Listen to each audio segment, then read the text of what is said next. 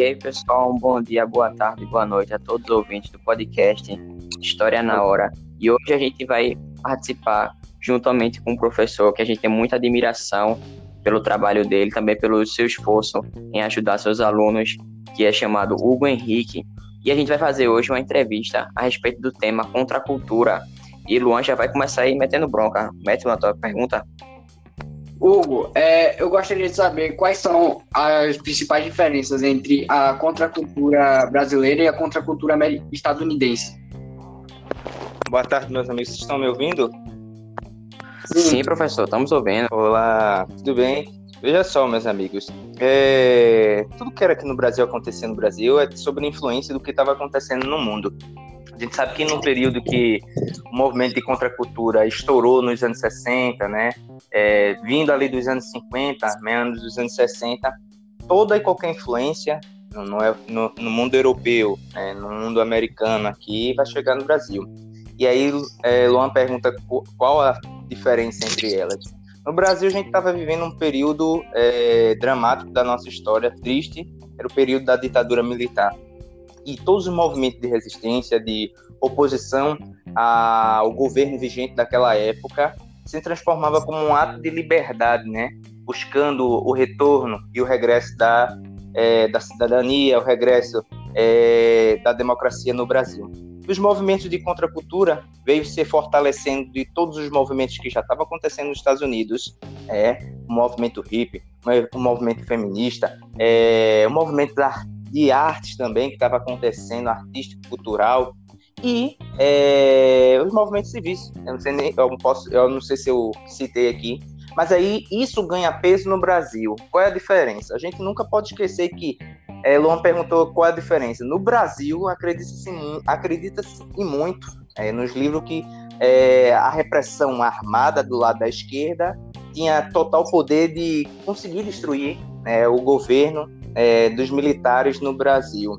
Só que isso é uma mentira. Então a gente já vê que esses movimentos de resistência, é, para muitos que acreditavam e apoiavam a ditadura militar, dizia que era os, os, os vilões, né, da oposição, né, eles é, tinham eles como os piores inimigos e diziam que poderiam cair né, o governo na mão da esquerda e isso impossibilitava né, de desses movimentos crescerem tanto. Mas veja qual é a diferença para a do Brasil para a dos Estados Unidos.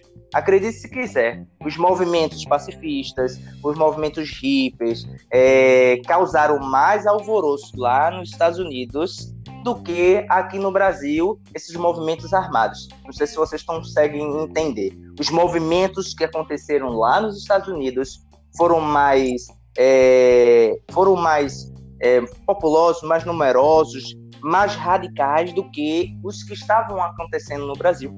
Que muitos desses movimentos de oposição, que a gente sabe que é um movimento de contracultura, era um, algo que se rebelava contra a geração vigente, né, as culturas impostas é, antepassadas, e os movimentos daqui de resistência eram totalmente sufocados pelo o regime da ditadura militar no Brasil. Mas quando chega o ato institucional do número 5, aí sim, Luan, é, meu amigo Biel, as coisas mudam né, drasticamente. Porque maior repressão, maior perseguição aos opositores.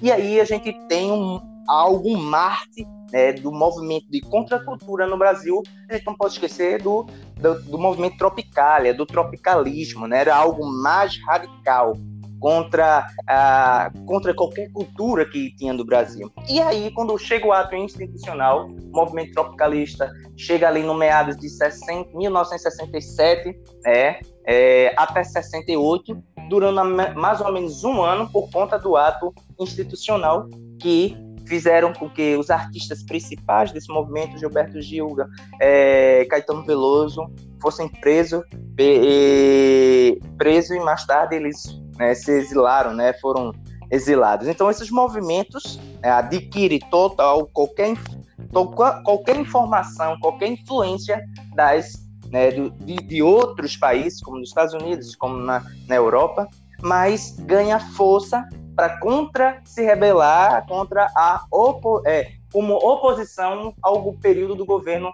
da, da triste história brasileira. Certo. Exatamente, é... professor. E ainda complementando o que o senhor falou sobre é, diversos movimentos que surgiram nos Estados Unidos, que contaram com a participação de muitas pessoas, tem também aquele que foi o discurso de Martin Luther King, né?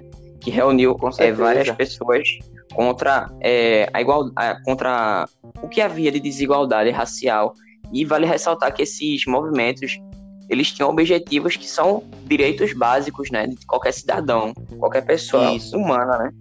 Muitos pensam assim, qual era, qual era o objetivo, a ideologia do da contracultura. Na verdade, a contracultura ela não tem uma ideologia formada, né? ela sai quebrando esses paradigmas, esses efeitos. É contra qualquer ideologia, sabe? Ela não tem um padrão definido. Opa, tem algo muda a visão daquela pessoa né, que está envolvido né, naquela situação. Ela já é radicalizada. É tanto que, colocando.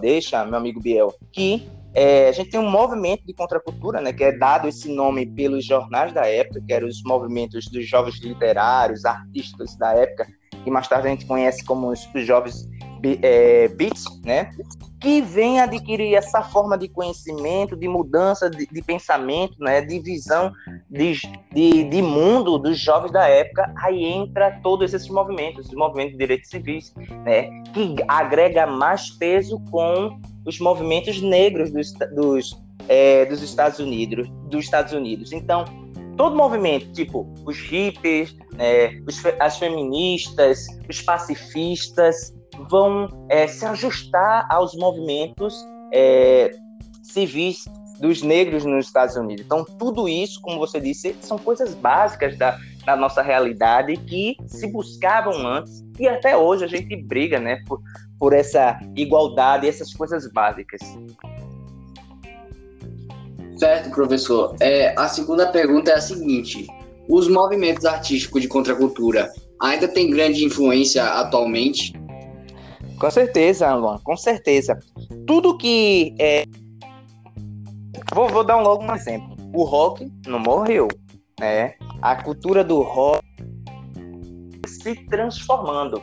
Né? Sai, o rock se transformou mais tarde dentro da contracultura, era um movimento né, contra a cultura, o rock, por conta das suas letras, né, é, por conta da, da, luta né, contra as questões da sociedade, né, da, da enfim, trazer canções é, liberais para os jovens, mas no movimento rock, né, que já era total diferente daquele rock clássico, que é o movimento punk, é um movimento, veja só, a evolução desse, dessas contraculturas, do, dos movimentos. É um movimento punk, é um movimento dentro da própria cultura, né? O que se hippies, né, com, com as suas roupas coloridas. Não, a diferença do contracultura da contracultura do movimento punk é, era mais radical, né? Com suas letras e discursos mais fortes, é, mais assim, mais radicais, muito diferente do que era o movimento rock, né? Os jovens com cabelos é, no estilo Neymar nos anos de 2010, né? Aquele cabelo para cima, roupa rasgada e principalmente é, roupas costuradas por eles próprios, né? Um movimento mais radical.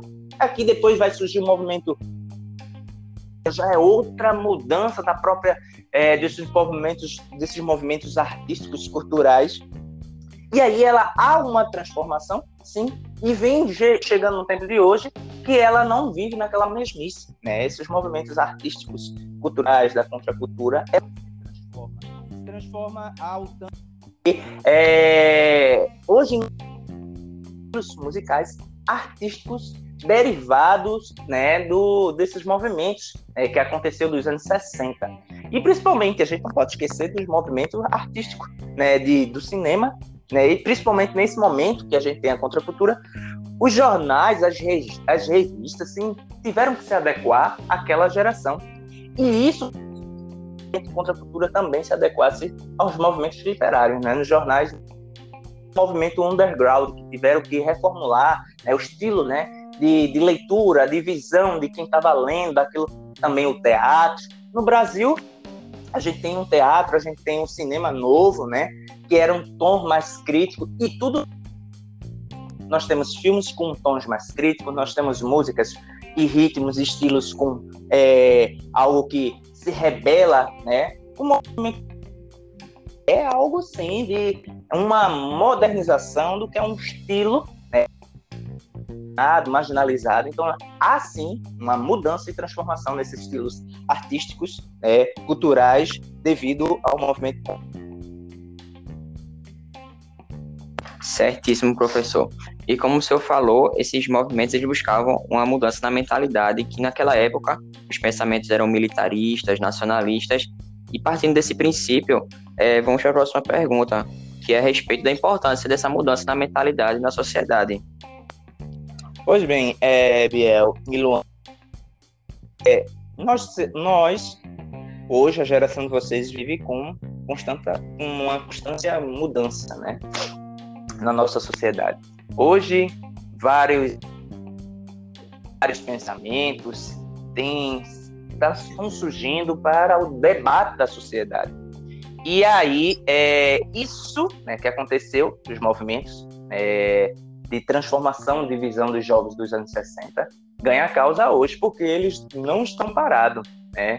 Então, hoje tem um ato aquilo que nos ofende, nos oprime, porque tudo isso vem de uma geração que já viveu fortes repressões e hoje, né, a história, nós não podemos ficar calados, né?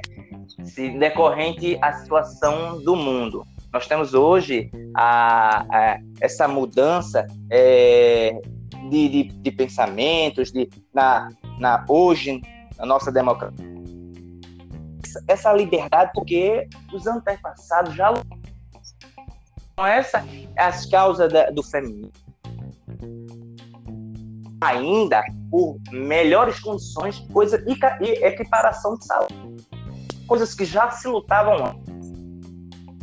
Luta, os movimentos civis dos negros adquiriram a liberdade lá, né, leis que é, quebrava todo esse tipo de discriminação em 1964, né, mas ainda se discute isso e ainda briga-se por isso, né? Ainda tem o preconceito ainda. E agora essa questão de gênero, né, que também entra nessa discussão toda né, para nossa sociedade. Então, há uma transformação.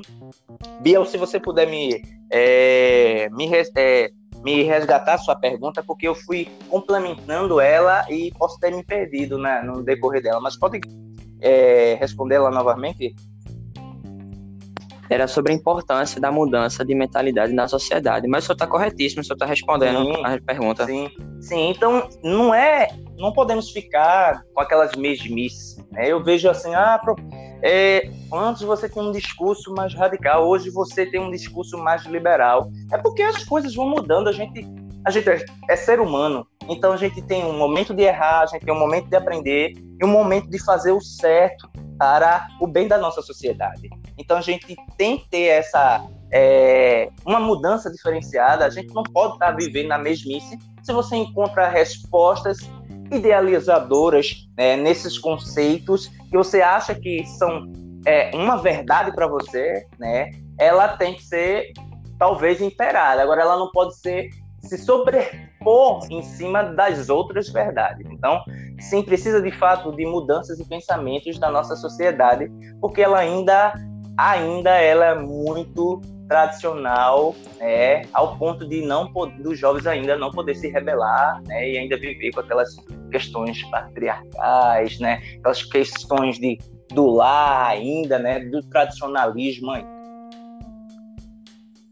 E essas suas palavras se encaixam perfeitamente com a música de Raul Seixas chamada Metamorfose Ambulante, que fala do, das pessoas terem aquela velha opinião formada sobre tudo. Correto. E já pegando esse gancho, é, a próxima pergunta é a respeito de como a gente pode garantir nossos direitos de sermos considerados como cidadãos, visto que isso é uma ideia que é até reforçada pelo movimento iluminista de séculos atrás, de que nós somos agentes fiscalizadores do governo, né? É, veja só, que não é uma coisa, Biel e Luan, não é uma coisa que se que é de agora, é coisas que se buscavam lá desde o século XVI, XVII, e aí a visão do mundo das pessoas vão, vão mudando. Qual é o, qual é para podemos garantir a nossa liberdade? É exercer a nossa cidadania, né? Buscar é, os, nossos, os nossos direitos. Se você tem a resposta, a resposta para aquilo que está na sua vida, ou que está errado no ato é, político né, do seu país, do seu estado, enfim, a gente tem que buscar respostas para aquilo que você acha que está em de acordo com sua vida. Não é à toa que esses movimentos de resistência vêm adquirir formas lá nos chegando até hoje, porque não podemos nos calar com a situação que estamos vivendo. Nossos, nos momentos políticos né, do mundo, a gente está vendo aí momentos de tensões do mundo com, com os olhos voltados para os Estados Unidos. Por que para os Estados Unidos? Porque tudo depende daquela do que seria o grande é, é, herói do aquele que vem titular as coisas do mundo, né? Aquele que tem a influência do mundo, mas também no, no, no nosso país, sabe, no nosso estado, a gente está em época de, de eleições, nós temos que buscar a melhor é, exercer a nossa cidadania não é só na política, mas é no bem-estar da nossa sociedade, com coisas poucas que achamos que não vai é, melhorar em nada, né? Mas se pensarmos, né, podemos fazer com um pouco. Então, Tubiel é, e Luan, são lutas, é, bravura dos nossos antepassados, que não podemos deixar estagnar nem morrer. Então a gente tem, a partir de agora, é, a sua geração que recebe muita informação, constantemente são bombardeados com muitas informações, é a partir daí que você vai ponderar o que é certo, o que é errado, e sim exercer a sua é, cidadania, o seu direito né, de ajudar o seu bairro, ajudar o próprio condomínio, a sua casa, a sua rua. A partir disso daí, você vai espalhar isso para todo o mundo e aí sim você vai ter a sua liberdade né, garantida e não deixar que as coisas desse mundo, né, política, né, algumas coisas de, de, de imposição de pessoas venha tomar a sua liberdade de Perfeito, Hugo. Muito obrigado pela entrevista. A gente já te agradece pela sua atenção, pelo seu conhecimento transmitido para a gente e por você estar difundindo conhecimento para várias pessoas, né? Isso. Que são vários países que também que assistem o nosso podcast e a gente agradece imensamente pela sua participação, por ter disponibilizado um pouco do seu tempo, porque o senhor poderia estar descansando, mas o senhor foi uma pessoa bastante é, buscou ajudar o próximo nesse momento. A gente agradece e te esperamos no próximo. O convite sempre é feito, a gente tem sempre portas abertas. E se você quiser falar alguma coisa, Juan, pode falar. Eu que Beleza, Carlos. Eu... Luan, obrigado muito, gosto... obrigado por vocês estão me convidando. Eu, como você sabe, eu gosto muito de participar, de ajudar, né, trazer né, discutir os pensamentos, né? É como esse ato de liberdade é bom porque a gente vai discutindo como se fosse uma roda de conversa e a gente vai adquirindo mais conhecimento e passando mais conhecimento, né? Estamos aí para qualquer coisa, estamos juntos, estarei à disposição de vocês para qualquer hora e qualquer momento. Sim, Carlos. É, eu gostaria assim de complementar um pouquinho. É, eu tinha percebido em uma das aulas do senhor, professor, que a, a contracultura, voltando um pouquinho à primeira pergunta é, que eu fiz, é, eu tinha percebido que o, a contracultura dos estado, estadunidense ela é mais pacifista porque era uma democracia, eu percebi mais ou menos isso, tá ligado? Enquanto que a, a contracultura brasileira era mais agressiva porque era uma ditadura militar, né? A exemplo, e a exemplo disso, temos a, o, a Tropicália aqui no Brasil, e, que criticava a ditadura militar, e, e tem também no, nos Estados Unidos a, as músicas de Jack Kerouac, é, Bob Dylan, que eram mais pacifistas. É, também temos é, os movimentos de, de parte, assim, guerrilhas, digamos assim, movimentos de direitos civis, como por exemplo a guerrilha do Araguaia, que era mais é, radical, mais agressiva contra a, contra a ditadura militar, e temos é, nos Estados Unidos o movimento de direito civil afro-americano, afro-estadunidense, na verdade, que é, buscava os direitos civis e era pacifista, não, é, não era radical, tá ligado? Vou te completar mais aí, Luan. É, não, é só, eu sei que estava encerrando o podcast, mas não tem, isso é bom que a gente vai dialogando mais e mais. É só para tirar essa mística. É muito. É, a gente acha porque Estados Unidos era uma cidadania, é, era não passava por é, ditadura, é uma democracia. A gente é, erra e peca muito nisso. Tá? E os movimentos hippies, movimentos é, negros, o feminismo foram muito sufocados. Tão sufocado que acontecia mais é, atos terroristas, podemos dizer assim, atos terroristas lá nos Estados Unidos muito mais agressivo do que aqui no Brasil, que vivia uma ditadura. É isso, é só para tirar a mista. Ah, o, Brasil era uma ditadura, mas os Estados Unidos era uma democracia. Mas sim, era uma democracia que é, sufocava e oprimia os outros movimentos, esses movimentos dentro dos Estados Unidos. É só para tirar essa mística. Sim, os Estados Unidos reprimiram e muito todos os tipos de é, movimentos é, que surgiram lá, muito mais do que o Brasil, que também, também é, reprimia por conta da ditadura. Essa só é a mística. Estados Unidos era uma democracia, sim, mas é, reprimia e tentava desarticular todos esses tipos de movimentos, coisa que não conseguia. Os movimentos ganhavam muito mais força. E aqui no Brasil, passávamos por uma ditadura, mas também foram muito reprimidas também. Certo. certo. Se tiver mais alguma dúvida, não, pode falar, não tem problema algum. Pode continuar se você tiver. Não, teu não, Carlos, teu não. Tá certo. Então a gente agradece a todo o público que esteve nos, nos escutando nesse momento e te esperamos no próximo episódio, que o senhor é sempre bem-vindo aqui. Obrigado. Tamo junto. Valeu, galera. Falou.